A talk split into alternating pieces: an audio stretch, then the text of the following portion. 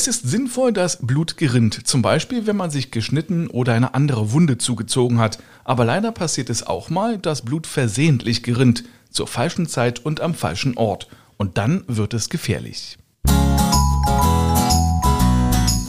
Kernig und gesund, der Gesundheitspodcast, präsentiert von apodiscounter.de.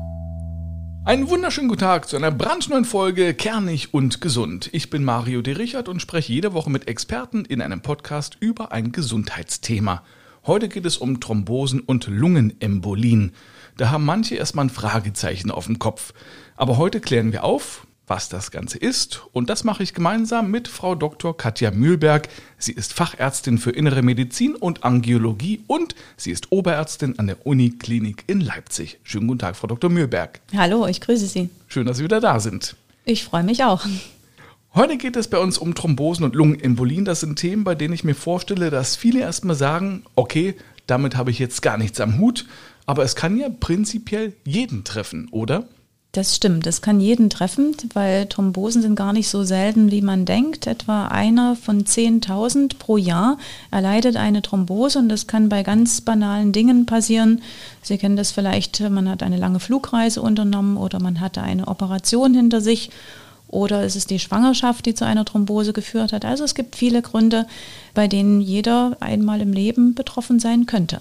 Also die Geschichte mit langen Flugreisen, lange Sitzen, äh, das ist kein Klischee, sondern es passiert wirklich. Es passiert wirklich, es passiert vielleicht nicht so oft, wie manche wiederum glauben, aber bestimmte Faktoren können dabei eine Rolle spielen und wenn jemand Risikofaktoren hat, kann er gefährdet sein.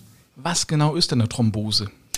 Eine Thrombose heißt nichts anderes, als dass eine Vene, in aller Regel eine Vene bei einer Venenthrombose von einem Gerinnsel verstopft wird. Und dieses Gerinnsel besteht aus Blutplättchen und einem bestimmten Eiweiß, das im Blut zirkuliert. Warum macht das das Blut? Ja, Sie haben ja gerade gesagt, das Blut muss eigentlich auch ab und zu mal gerinnen, sonst würden wir ja alle verbluten. Aber es gibt bestimmte Risikofaktoren, die eben an der falschen Stelle und zur falschen Zeit äh, zur Gerinnung führen. Und das sind Faktoren, die Rudolf Virchow mal beschrieben hat vor vielen, vielen Jahren. Und die betreffen die Gefäßwand. Wenn also eine Vene mal verletzt war oder wer schon mal eine Thrombose hatte und die Venenwand rau ist, dann setzen sich dort gerne Blutgerinnsel fest. Das kann als zweiten Faktor das Blut als solches betreffen. Das kann die Zusammensetzung so gestört sein durch bestimmte Gerinnungsfaktoren, dass es einfach zu dick ist. Das kann zum Beispiel bei Tumorerkrankungen sein, wo zu viele Blutzellen im Blut zirkulieren, dann wird es sehr zähflüssig. Und als dritter Faktor kann sein, dass das Blut nicht gut genug fließt. Das kann passieren, wenn man eben sich nicht gut bewegt, beim Gipsbein oder im Flugzeug lange steif sitzen muss, dann stagniert das Blut und immer dann, wenn so eine eiweißreiche Flüssigkeit wie das Blut zum Stehen kommt, neigt es zum Gerinnen. Wie muss man sich das vorstellen? Wie, wie groß ist das? So groß wie so ein Stecknadelkopf? So groß wie ein Fingernagel oder ist es kleiner oder größer? Ja, Sie haben es genau beschrieben. Dazwischen ist alles möglich. Zwischen ganz klein, dass man es kaum sehen kann mit dem Auge, bis hin zu wirklich fingerdick. Und das hat etwas damit zu tun, welche Venen denn verstopft werden. Die Venen haben ja unterschiedlich starke Kaliber. Und es fängt meistens ganz klein an und kann sich also auch, wenn man dann in die größeren Gefäße geht, bis zu daumenstarken großen Gerinnseln ausweiten. Wie merke ich das, dass ich eine Thrombose habe? Die meisten Patienten, die eine Thrombose haben, beschreiben, dass das Bein plötzlich dick wird, dass es schmerzt, dass es spannt, die Haut spannt und äh, man kann auch nicht mehr das Bein so gut bewegen, man ist eingeschränkt in der Bewegung. Aber blöderweise gibt es eben auch Thrombosen, die man gar nicht bemerkt, die stumm ablaufen und das ist heimtückisch. Ich dachte, es fühlt sich so ein bisschen an wie ein Muskelkater. Ja, das kann es sein. Also die Empfindsamkeit ist ganz unterschiedlich und es hat auch etwas damit zu tun, wie ausgedehnt die Thrombose ist. Die kann ja nur den Unterschenkel betreffen, das sind meistens die leichten Verläufe, aber sie kann auch das gesamte Bein betreffen, bis hin in das Becken ziehen. Und je größer und je höher diese Thrombose steigt, umso eindrucksvoller sind auch die Beschwerden. Jetzt sprechen Sie quasi von der tiefen Beinvenenthrombose. Ganz genau. Ist das grundsätzlich nur im Unterschenkel oder nur im Bein oder kann das überall im Körper passieren? Grundsätzlich können Thrombosen in allen Gefäßen auftreten. Das häufigste ist, dass eine Thrombose im Unterschenkel beginnt und aufsteigt, wenn sie nicht behandelt wird, bis in die Beckenregion. Es gibt aber auch den umgekehrten Fall, dass eine Thrombose vom Bauch ausgehend nach unten wächst. Das sehen wir häufig bei Schwangeren. Ähm, da können Thrombosen durch den Druck des Babys entstehen, unter bestimmten Voraussetzungen, nicht bei jeder, um keine Unruhe zu, steuern, zu streuen. Ähm, und es gibt natürlich auch Thrombosen in ganz anderen Bereichen, Armvenenthrombosen beispielsweise oder auch Thrombosen in den Kopfvenen. Das sind aber relativ im Verhältnis zu den Beinvenenthrombosen sehr seltene Manifestationen. Aber warum ausgerechnet der Unterschenkel? Tja, das ist die tiefste Region des Menschen, da wo am, äh, der, der tiefste Punkt des Körpers ist. Und wir wissen ja, dass das Blut entgegen der Schwerkraft wieder zum Herzen zurücktransportiert werden muss. Und da muss es eine große Strecke vom Boden bis zum Herzen überwinden. Und das schafft der Körper manchmal nicht aus bestimmten Gründen. Wenn man zum Beispiel nicht mobil ist, dann fällt die Wadenmuskelpumpe aus. Also das, was wir beim Laufen nutzen, die Aktivierung der Wadenmuskulatur, die hat einen ganz erheblichen Anteil am Rücktransport des Venenblutes. Und wenn das nicht funktioniert durch ein Gipsbein oder durch langes Sitzen, dann äh, entsteht meistens da unten am tiefsten Punkt die Thrombose. Und da sieht man häufig, zum Beispiel auch in Flugzeugen, wenn man lange sitzt, dass es Menschen gibt, die ihre Füße auf und nieder bewegen und richtig schön ja ankurbeln. Das führt dann dazu, dass äh, das Blut wieder nach oben gepumpt wird. Und das machen die sehr, sehr gut. Das ist genau das, was wir unseren Patienten empfehlen. Das Sprunggelenk aktivieren, einfach diese Kippbewegungen machen und damit aktiviert man die Wadenmuskeln und schiebt das Blut zum Herzen. Was mache ich denn, wenn ich jetzt einen Verdacht habe auf eine Beinvenenthrombose? Wenn ich also dieses Symptom spüre, es spannt so ein bisschen, es tut weh?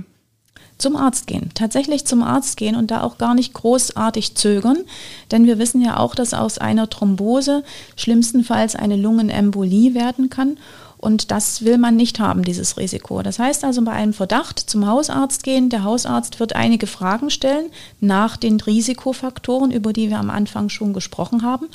Und als nächstes wird er wahrscheinlich einen Bluttest machen. Im Blut kann man an einem bestimmten Wert, dem sogenannten D-Dimer-Wert, sehen, ob eine Thrombose unwahrscheinlich ist.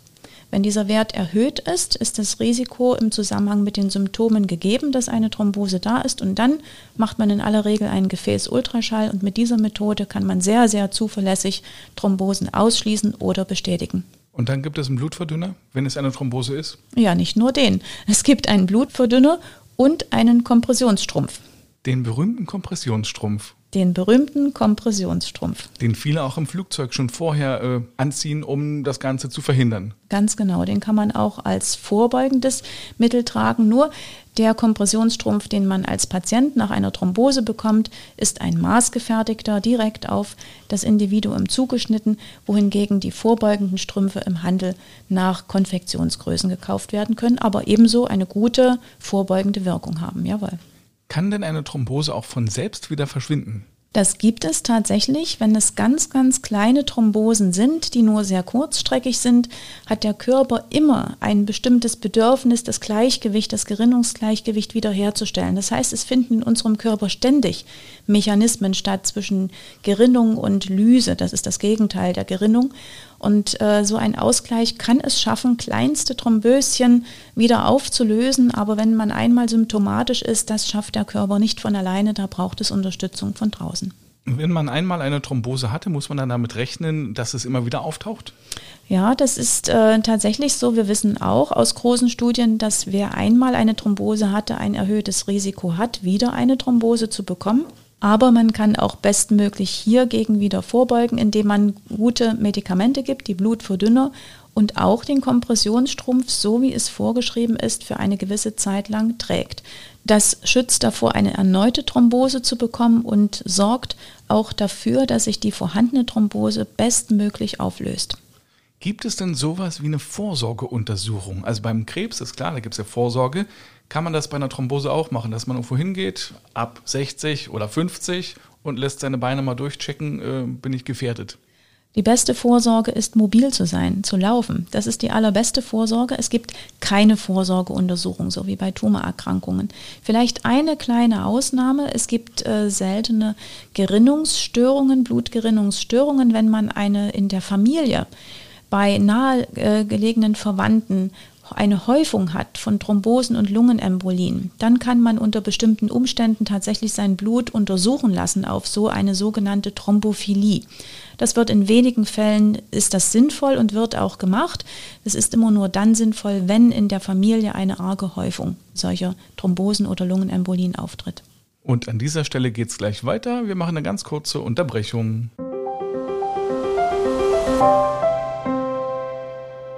Werbung auch heute gibt es wieder eine tolle Aktion von apodiscounter.de und zwar gibt es wieder den Rabattcode. Sie können sich in aller Ruhe in der Online-Apotheke umschauen und das, was Sie brauchen, in den virtuellen Warenkorb legen, egal ob es Vitaminpräparate sind, FFP2-Masken oder Beauty-Produkte. Und dann, wenn der Warenkorb mindestens 30 Euro erreicht hat, bekommen Sie 10 Euro Rabatt. Sie können also eine Menge dabei sparen. Dazu müssen Sie einfach nur den Rabattcode Kernig10 an der Kasse eintippen tippen, alles zusammengeschrieben und dann haben Sie 10 Euro auf den ganzen Einkauf gespart. Am besten gleich mal reinklicken bei apodiscounter.de. Und weiter geht's mit Katja Mühlberg und Thrombose und Lungenembolien. Ja, also unser großes Thema heute hier und äh, ich mache mir gerade die ganze Zeit den Kopf, was ist denn, wenn ich Sport treibe, wenn ich mich gesund ernähre, wenn ich nicht schwanger bin, logischerweise, wenn ich kein Gipsbein habe und trotzdem eine Thrombose bekomme, also im Prinzip keinen Risikofaktor bediene. Tja, dann muss man äh, nach einer anderen Ursache suchen, die meistens gar nicht so schön ist, und zwar nach einem Tumor. Es gehört sich dann, dass man den Patienten einmal auf den Kopf stellt und sucht, ob nicht irgendwo eine Tumorerkrankung hinter dieser Thrombose steckt. Denn viele Patienten, die mit einer Thrombose kommen, wissen zu dem Zeitpunkt der Diagnose gar nicht, dass sie einen Tumor haben. Und wir können auf diese Weise zeitig auch so ein Geschehen entdecken und auch zeitig in das Heilgeschehen eingreifen. Das ist ganz, ganz wichtig, weil viele Tumorarten sich mit einer Thrombose bemerkbar machen. Wie oft ist das bei Ihnen schon passiert? Das ist tatsächlich gar nicht so selten. Man kann sagen, bei einem Drittel der Patienten, und das äh, erschreckt viele, wenn sie diese Zahl hören, das aber das lohnt sich, danach zu suchen und das machen wir auch immer, wenn es keinen klar erkennbaren Risikofaktor gibt. Dann fokussieren wir uns jetzt mal auf die Lungenembolie. Die wird ja oder kann durch Thrombose ausgelöst werden. Wie viele Menschen sterben an einer Lungenembolie? Das sind in Deutschland erschreckende 100.000 Patienten pro Jahr. Das ist wirklich erschreckend. Das stimmt. Wie wird die ausgelöst? Der häufigste Auslöser ist eine Beinvenenthrombose. Die Thrombosen neigen dazu, wir sagen, appositionell zu wachsen. Das heißt, es pfropft sich von unten nach oben immer mehr ein Gerinnsel auf und es können sich kleine Bruchstücke lösen und die schwimmen dann mit dem Blutstrom in das Herz und aus dem Herzen in die Lunge und verstopfen dort die Lungengefäße. Wie äußert sich das? Also das klingt ja echt dramatisch. Ja, das kommt wieder ganz drauf an, welche Kaliber, also wie stark die Gefäße sind, die betroffen sind und die verstopft sind. Wenn es die ganz, ganz kleinen Lungengefäße sind, die verstopft sind, dann äußert sich das in so einem ja, komischem Schmerzgefühl am Brustkorb. Wenn es die größeren Gefäße sind, kann es sein, dass man sehr, sehr schwer Luft kriegt, dass man Blut spuckt. Das sind alles Symptome. Dazwischen ist die ganze Bandbreite möglich. Husten, Schmerzen, Blutspucken und äh, starke Luftnot. Also bedeutet das, wenn man eine Thrombose hat, muss man auch befürchten, dass man im Anschluss eine Embolie bekommt? Die äh, Angst ist gerechtfertigt und deshalb muss man auch bei Zeiten, wenn man so einen Verdacht hat, eine ordentliche Diagnostik beginnen. Ist die Lungenembolie schmerzhaft? Die kann sehr schmerzhaft sein, die kann auch äh, so ausgeprägt sein, dass man daran sterben kann, dass sich schlagartig einsetzt und man gar keinen Schmerz mehr entwickelt. Wie wird eine Lungenembolie behandelt? Das Interessante ist, dass die eigentlich ganz genauso behandelt wird wie eine Thrombose mit Blutverdünnern. Das Einzige, was Sie da nicht tun müssen, Sie müssen keinen Kompressionsstrumpf um die Lunge herumtragen. Um das Ganze jetzt nochmal zum Abschluss zu bringen, was empfehlen Sie wirklich, um eine Thrombose, um eine Embolie zu verhindern? Wirklich bei jeder Flugreise, bei jeder längeren Autofahrt Stützstrümpfe. Nein, das muss nicht sein. Wer venengesund ist, also ganz äh, normale Venen hat, keine Krampfadern, bei dem reicht es, dass man ausreichend trinkt, sich ausreichend bewegt, das heißt nach zwei Stunden Autofahrt eine kurze Pause einlegt, das reicht schon einmal ums Auto herumzulaufen, um die Wadenpumpe zu aktivieren. Ähm, im Flugzeug möglichst einen Gangplatz nehmen, dort die Kippbewegungen der Füße machen, auch dort ausreichend trinken, mal aufstehen, laufen, das Gesäß anheben, keine engen Kleidungen tragen. Und all die Patienten, die schon mal eine Thrombose hatten oder gefährdet sind, auch Schwangere, die fliegen zum Beispiel, die sollten Kompressionsstrümpfe oder Stützstrümpfe tragen. Und wer tatsächlich schon mal richtig eine Thrombose oder Lungenembolie hatte, der sollte auch eine vorbeugende Medikation einnehmen, also ein blutverdünnendes Medikament, das dann der Angiologe, der Gefäßmediziner oder der Hausarzt auch verschreiben kann. Ist denn eine Embolie immer gleich eine Embolie?